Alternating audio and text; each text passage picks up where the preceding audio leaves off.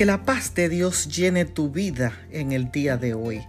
Leemos en el Evangelio de Marcos el capítulo 4 y el verso 39, donde la palabra de Dios dice lo siguiente.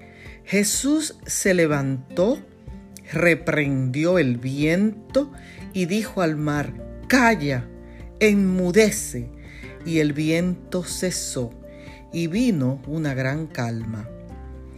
La noticia a veces anuncia que habrá tormenta y nos llama a ser precavidos.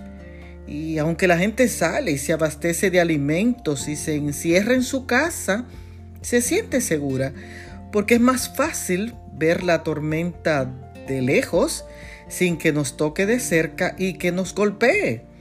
Así que puedo imaginar el pánico y el terror que sintieron los discípulos en una tormenta y en una barquita pequeña que estaba a punto de hundirse en medio del mar.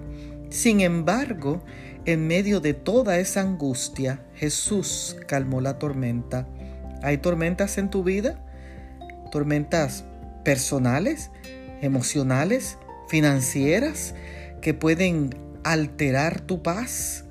Hoy quiero recordarte que Cristo Jesús tiene el control sobre cualquier tormenta que enfrentas.